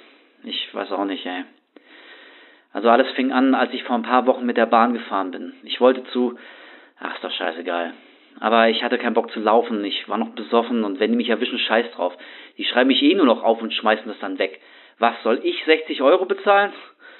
Naja, auf jeden Fall habe ich mich reingesetzt, das war irgendwann nachmittags und ey, ich war noch so besoffen, dass ich voll eingeschlafen bin. Es passiert mir eigentlich nie, ich probiere immer wach zu bleiben. Klauen kann man bei mir eh nix, aber manche Assis, naja, weißt ja, die werden richtig aggressiv, wenn die uns sehen. Und ich habe keinen Bock, mich verkloppen zu lassen. Aber wie gesagt, ich hatte echt noch gut getankt und ja, dann bin ich eingepennt. Irgendwann bin ich dann aufgewacht und da fing alles an. Als ich aufgewacht bin, war ich ganz allein im Abteil. Kein Licht war an, stockdunkel. Und es war dunkel draußen. Verstehst du? Richtig dunkel. Ich bin nachmittags eingestiegen, da knallte die Sonne noch, ey. Und draußen sah es jetzt aus wie mitten in der Nacht. Ich muss da den halben Tag verpennt haben. Das kann doch nicht sein, oder? Wenn eine Bahn an der Endhaltestelle ist, dann gehen da doch die Ordner durch oder was weiß ich, wie die heißen und schmeißen alle raus. Aber mich nicht. Alle sind an der letzten Haltestelle ausgestiegen und haben mich dann einfach da gelassen.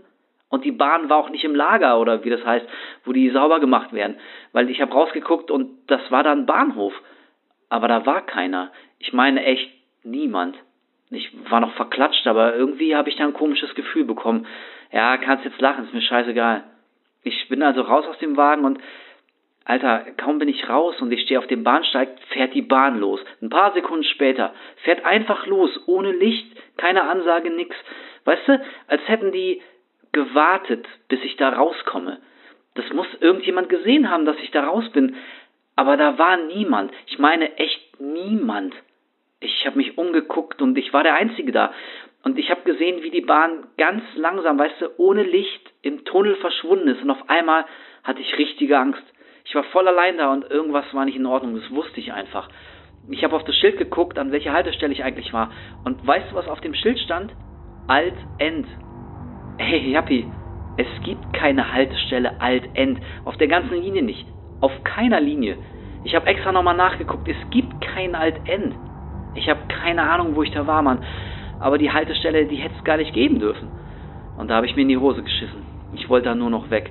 Alles war irgendwie da komisch. Das Licht, es war so, es hat nicht geflackert, es hat so, es war so wie, wie ein Herzschlag, weißt du, immer so, nee, ich kann es nicht erklären, aber ich, ich mochte das Licht nicht. Ich fange also an zu laufen zum Ausgang. Und da sehe ich auch so Treppen am Ende und Gott sei Dank, die sind nicht abgesperrt oder so. Ich habe mich ein bisschen beruhigt und ich werde wieder langsamer und da fällt mir auf, dass nirgendwo an den Wänden Werbung hängt oder so. Und auch keine diese Tafeln auf dem Bahnsteig mit dem Fahrplan drauf. Und hey, auch keine einzige Bank, keine einzige. So als wäre die Haltestelle gar nicht für Menschen irgendwie. Weißt du, was ich meine? Ich dachte kurz, naja, vielleicht wird sie ja noch gebaut oder so, sie ist noch nicht fertig. Aber die war schon richtig schmutzig, weißt du? Paar Scherben lagen da rum und, und Blätter oder so. Und da stand so ein komisches Gebilde aus Rohren. Ich habe keine Ahnung, was das war. Sah aus wie, ein, wie, eine, wie eine Figur oder sowas. Aber ganz groß, bestimmt ein paar Meter hoch. Und dann habe ich was gehört. Wie ein, so ein Schlürfen oder so. Keine Ahnung. Naja, egal. Ich bin zum Ausgang die Treppen hoch und raus aus dem scheiß Bahnhof. Und Jappi, ich hatte keine Ahnung, wo ich war. Ich war da noch nie. Weißt du, ich kenne mich eigentlich ganz gut aus in der Stadt, aber wo ich war, das habe ich noch nie gesehen. Da waren nirgendwo Häuser, nirgendwo. Der Bahnhof stand, als wäre da nur dieser Bahnhof, weißt du? Da war nichts. Ich habe mich umgedreht, um nochmal den Namen zu lesen. Ich dachte, vielleicht bin ich einfach nur noch besoffen. Aber ich habe mich nicht besoffen gefühlt, nicht mehr. Und da war kein Schild, nirgendwo. Einfach nur der dunkle Eingang, der runter zum Gleis führte und sonst nichts. Ich glaube, da waren ganz normale weiße Wände, aber ich bin mir nicht sicher kein Name. Ey, wirklich, lach mich aus, ist mir scheißegal, aber ich bin losgerannt. Ich hatte auf einmal so Schiss, einfach losgerannt. Hauptsache weg von dem Bahnhof. Ich weiß nicht wie lange, da waren keine Häuser, da sind keine Autos gefahren, ich bin einfach gerannt. Ja, aber irgendwann kamen dann doch Häuser und Autos und ich wusste wieder, wo ich war. Ey, Jappi, ich kann nur eine oder zwei Stationen gefahren sein. Ich war ganz nah von da, wo ich eingestiegen bin. Aber es war mitten in der Nacht, da müssen Stunden vergangen sein. Und ich bin noch niemals an irgendeiner Haltestelle Alt-End ausgestiegen. Niemand kennt die Haltestelle. Ich habe Easy gefragt und Jenny und, und Ecke und alle. Niemand kennt Alt-End. Kannst du mir das erklären? Oh, und noch eine komische Sache. Ich habe auf mein Handy geguckt und die Uhr geht nicht mehr. Zeigt 15.09 Uhr, ist wie eingefroren. Kann ich auch nicht mehr ändern. Ich habe es ausgemacht, alles geht nicht. Und weißt du was? Ich glaube, das ist die Uhrzeit, in der ich in die Bahn gestiegen bin. Aber okay, ich bin dann ein bisschen runtergekommen, bin einfach zurückgelaufen, ist ja auch nichts mehr gefahren um diese Uhrzeit und ich hab's einfach keinem erzählt. Die sagen eh nur, dass ich besoffen war oder spinne oder sowas, brauche ich nicht. Aber dieses komische Gefühl geht nicht mehr weg. Weißt du, als wenn du, weißt du, wenn du säufst und du merkst, dass es gerade anfängt zu wirken, so richtig zu wirken, aber, aber nicht auf eine gute Art. Weißt du, was ich meine? Alles ist dann irgendwie weich und alles bewegt sich und alles ist auch viel heller und heißer als vorher. Ich fühle mich seitdem die ganze Zeit so, als wäre ich ein bisschen high. Aber ich will das gar nicht mehr sein. Es ist, ey, ist nicht gut. Egal. Vor ein paar Tagen sitze ich da und, und mache halt Geld, aber irgendwie ist es mir egal, ob ich was kriege oder nicht. Ich will auch nicht mehr saufen, ey. Dieses verdammte Gefühl geht nicht mehr weg, das ich hab, seit ich da war. Alt, end. Das ist irgendwie, als hätte ich mich irgendwie angesteckt, weißt du? Wie eine Krankheit. Dann willst du auch nichts mehr essen und trinken und nix mehr. Ja, und so geht's mir auch. Egal, also ich sitze da und gucke nur auf den Boden und versuche nur dieses kranke Gefühl zu unterdrücken. Und dann merke ich irgendwann, dass so ein Typ vor mir steht. Okay, wirf einfach was rein oder beschwer dich über die Penner oder was ist mir scheißegal. Aber ich wollte nicht reden. Ich wollte nicht mal Danke sagen, selbst wenn er 10 Euro reingeschmissen hätte. Aber er stand nur da. Ich habe seine Füße gesehen. Also gucke ich hoch. Ey, Jappi, irgendwas war mit dem. Auf einmal habe ich mich wieder genauso gefühlt wie in diesem Bahnhof. Das war richtige Panik. Aber ich konnte nichts sagen. Ich habe ihn einfach nur angeguckt. Und Jappi, ich kann mich nicht an sein Gesicht erinnern. Überhaupt nicht. Ey, ich bin gut mit Gesichtern. Namen vergesse ich immer, aber Gesichter kann ich mir merken. Aber bei dem nix. Als hätte ich ihn nie gesehen. Und das ist deswegen so komisch, weil ich noch weiß, dass er mich angegrinst hat. Ich meine, richtig gegrinst. Nicht gelächelt oder so. Weißt du, der hat mich voll irre angegrinst. Richtig krampfhaft irgendwie. Ich glaube, in meinem Leben hatte ich noch nie so große Angst. Dieses Grinsen, ey. Ich konnte mich überhaupt nicht bewegen. Ich war komplett starr. Und auf einmal fragt er mich, warst du mal im Raum zwischen den Räumen? Und er grinst noch breiter. Und er nimmt seine rechte Hand aus der Tasche und hält sie hoch, so neben seinen Kopf. Ja, wie? Alle Finger waren gleich lang. Verstehst du? Alle Finger waren gleich lang. Auch der Daumen. Der Daumen war doppelt so lang wie normal. Der sah irgendwie gar nicht aus wie eine Hand, sondern ich weiß auch nicht, wie was anderes, aber keine Hand. Ja, und dann steckt er die Hand einfach wieder ein und dann beugt er sich noch ein bisschen zu mir und grinst noch breiter und Jappi, ich hab so Schiss, ey, ich will schreien, aber ich kann nicht, ich hab so Panik und dann sagt er ganz leise, es ist bald fertig. Und in dem Moment habe ich dann voll losgebrüllt und bin weggerannt. Naja, hast ja bestimmt gehört. Ich habe alles da gelassen, ich wollte einfach nur weg, ich bin einfach gerannt. Irgendwann habe ich mich wieder eingekriegt und bin dann ganz vorsichtig zurück. War gar nicht so weit, was komisch ist, weil ich echt ewig gerannt bin. Ich konnte nicht mehr. Naja, als ich wieder da war, war die ganze Kohle auch noch da. Aber von dem Typen keine Spur. Ich habe auch ein paar andere gefragt, aber den hat keiner gesehen. Nur ich. Ey, Jappi, ich glaube, auf diesem Bahnhof ist irgendwas passiert. Ich weiß es nicht. Aber irgendwie wissen die jetzt von mir. Ich weiß einfach, dass sie da sind. Wahrscheinlich beobachten die mich die ganze Zeit. Ich würde ihnen so gern sagen, dass das nur ein Fehler war. Ich wollte gar nicht zu diesem Bahnhof, ey. Es tut mir voll leid. Ich will denen das sagen. Ich fahre jede Nacht mit der Bahn rum, mit jeder Linie, die ganze Nacht, weil ich diesen Bahnhof wiederfinden will. Alt, End. Ich frage auch keinen mehr, die gucken mich immer an, als hätte ich nicht alle Tassen im Schrank. Ich trinke vorher immer richtig ein, damit ich einschlafe. Vielleicht lag es daran, dass ich geschlafen habe, als ich zum ersten Mal da war. Ey, ich habe mir sogar Schlafmittel besorgt. Ich habe jetzt fast keine Kohle mehr. Aber weißt du was? Scheißegal. Ich habe ihn gefunden, Alter. Ich habe den scheiß Bahnhof gefunden. Rate mal, wo ich jetzt gerade bin. Ich bin da, Mann. Ich bin jetzt gerade da. Ich hab's nicht geträumt. Alt-End gibt's wirklich. Ich bin nicht verrückt, ey. Ich bin jetzt da. Ich muss hier sein. Das ist der Raum zwischen den Räumen. Hier passiert was. Ich bin wieder ganz allein, aber diesmal fühlt es sich nicht so schlimm an. Eigentlich fast ganz gut, so als wäre das Alleinsein kein wirkliches Alleinsein. Weißt du, was ich meine? Nee, wahrscheinlich nicht. Wie auch, ey. Hier stehen jetzt überall diese Figuren. Ich weiß nicht, was das soll. Sieht ein bisschen aus wie Menschen, aber nicht so richtig. Auch viel zu groß und irgendwie ganz schief, so in sich, wie verdrehte Menschen oder so. Aber die sind jetzt hier überall, ey. Und die gucken mich an. Ich weiß das. Die wissen, dass ich hier bin. Ich glaube, die flüstern auch, aber ich verstehe es nicht. Aber fast, ey, fast. Ich muss nur noch ein bisschen genauer hinhören. Weißt du, ist irgendwie komisch. Ich hab Schiss, aber irgendwie auch nicht, nicht so richtig. Ich warte jetzt einfach. Ich sitze hier und warte glaube, das ist richtig so. Irgendwie ist alles ruhig, also auch in mir. Alles ist warm. Scheiße, Jabi. Ich glaube, sie kommen. Irgendwas kommt. Boah, ist richtig heiß auf einmal und mir ist auch ein bisschen schwindelig. Scheiße. Ich sehe gar nichts mehr richtig, ey. Die Figuren, die machen irgendwas. Alter, scheiße. Meine Hand. Fuck, tut es weh. Ich kann nicht mehr nach Hause zurück. Meine Schwester ist damals im Wald verschwunden. Habe ich dir das mal erzählt? Und ich auch. Ey, Jappi. Komm doch mal vorbei. Komm doch mal vorbei. Komm doch mal vorbei. Komm doch mal vorbei. Komm doch mal vorbei.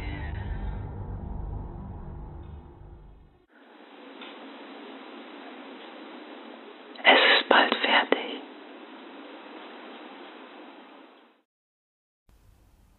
Der Aufenthaltsort von Alexander oder Andreas M. ist zur Stunde unbekannt. Meine Fresse. Holy moly. Kann man nicht anders sagen. Da hat Wolf aber abgeliefert. Krass, ich fand die richtig geil. Mal was ganz anderes, ganz anderer Stil. Ich fand diesen Sprachnachrichtsstil richtig gut. Voll hatten wir so noch gar nicht. Nee. Noch absolut gar nicht. Also Und wie das dann am Ende so abdriftet. vor allem auch so diese, diese, also ähm, nicht nur die Art und Weise, sondern auch das, ähm, das Milieu, in dem wir uns befinden. Ja. Hatten wir so auch noch nicht. Also auch mega interessant. Also zwei Typen von der Straße. Obdachlose, ne? So, ja, ja, war- Straßenkinder, Obdachlose, so. Weil das da hieß ja genau. in Klammern OFW, ist ja ohne festen Wohnsitz. Ah ja, stimmt, ja. Äh, ja, hat mir sehr gut gefallen. Ey, mir auch. Also, Chapeau Wolf an dieser Stelle nochmal. Richtig geile Geschichte geworden. ja, Ähm, fand ich auch. Wirklich Respekt. Hat mir sehr, sehr, sehr gut gefallen. Ja, wir hoffen natürlich, dass euch, ihr lieben Zuhörerinnen und Zuhörer, auch diese Geschichte gefallen hat und ihr euch gefreut habt, dass ihr auch mal ausnahmsweise nicht nur zwei, sondern drei Geschichten bekommen habt. Einfach obendrauf noch ein Bonus. Und, Und da hat ihr- der Wolf mal gegönnt heute. Genau. Und ihr sogar einmal mehr abstimmen könnt in unserer Instagram-Umfrage, ob diese Geschichte denn wahr oder falsch ist. Ja. Und die Auflösung auch dazu, auch zur Wolfsgeschichte, gibt es natürlich auch in der nächsten Folge. Ganz genau. Also, falls ihr das geil fandet und noch mehr von Wolf sehen oder lesen wollt, dann folgt ihm doch mal bei Twitter. Unter @gamewolf findet ihr ihn. Äh, wir verlinken das aber auch nochmal in den Show Notes. Aber unter GameWolf bei Twitter könnt ihr mehr von ihm finden. Ja, ich würde sagen, vielen Dank, Wolf. Ähm, das hat mir sehr viel Spaß gemacht. Ganz toll, auch in, auch ganz in meinem persönlichen Interesse auch nochmal ganz vielen Dank, weil ich das Ja. sehr, sehr toll fand, dass du äh, wirklich für unseren Podcast eine Geschichte aufgenommen hast und dir da auch so viel Mühe gegeben hast und Zeit reingesteckt hast. Also Ist schon eine Ehre. Kuss geht So, raus. schon auch von Ja. mir vielen, vielen Dank. Äh, hat uns sehr, sehr viel Spaß gemacht und super geil, dass du hier dabei warst und äh, so eine Geschichte abgeliefert hast. Vielen Dank. Ja, apropos, Dankeschön, mein Lieber. Ähm, wir müssen ja uns nicht nur bei unserem lieben Wolf bedanken, sondern auch wahrscheinlich, wenn wir denn können, bei einigen unserer Hörerinnen und Hörern. Denn wie ich sehe, Josh hat sich ja nochmal wieder vorbereitet, Klar. scheint es so, als wäre unsere Patreon-Community etwas gewachsen. Und äh, ich möchte mich ganz herzlich bei, einmal bei Vanessa bedanken, die schon Teil unserer Community bzw. Patreon-Familie war, aber einfach mal gesagt hat, Leute, der Gönn-Button, der macht brrrr und ich erhöhe mein Abo von 3 auf 5 Euro. Dafür auf jeden Fall Kuss an Vanessa und vielen Dank an Ralf, der auch jetzt mit dabei ist und sich ein Patreon nennen darf. Und vielen Dank auch an Alexandra, die bei Steady dazu gekommen ist. Vielen, vielen Dank, Alexandra. Und an dieser Stelle natürlich, das dürfen wir nicht vergessen, auch nochmal vielen Dank an alle, die uns bisher bei Patreon Steady unter Ja. unterstützen. Denn das ist ja eine monatliche Unterstützung. Und an dieser Stelle noch einmal ganz, ganz herzlichen Dank an alle, die die ganze Zeit dabei sind. Ja, wir wissen das sehr zu schätzen. Wir finden nicht, dass das selbstverständlich ist und wir finden es wirklich nach wie vor richtig toll, dass ihr noch alle dabei seid und uns wirklich unterstützt. Mega. Das ist echt toll. Vielen Ja. Dank.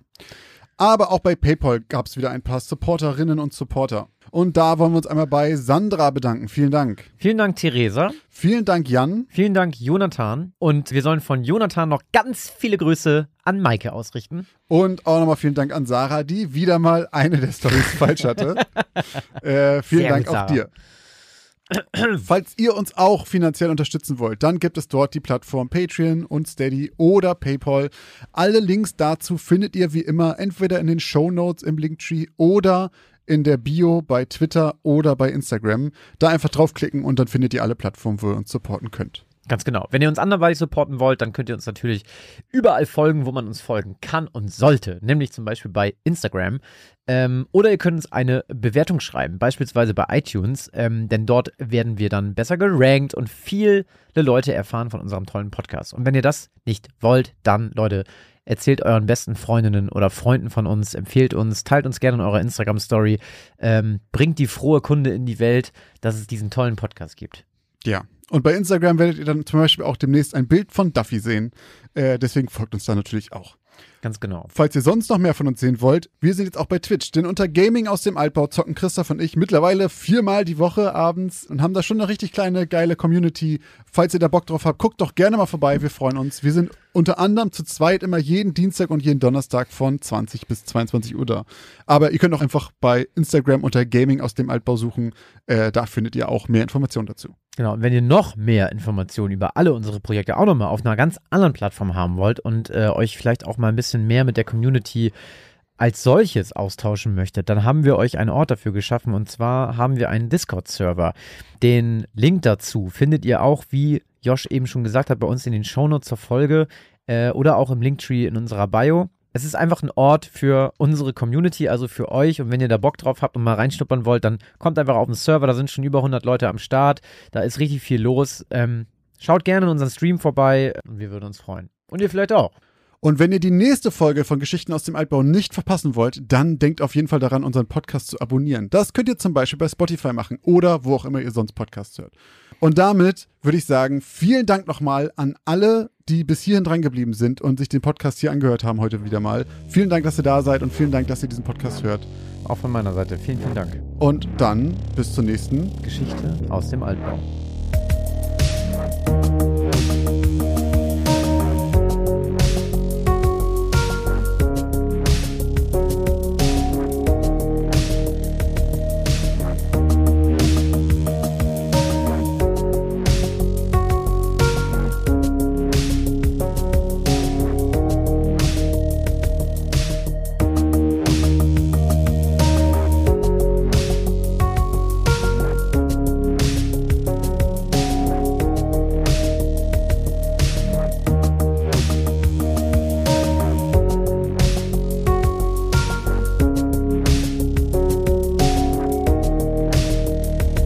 Meine Folge, ne, äh, meine Geschichte in Folge 40. Sorry, nochmal.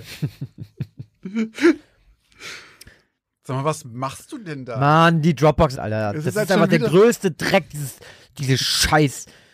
Junge, ey, wirklich, das ist so unintuitive. Warum ist sie nicht einfach exportieren, Junge?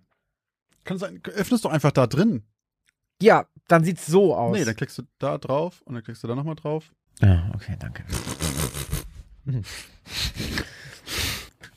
okay. Grün.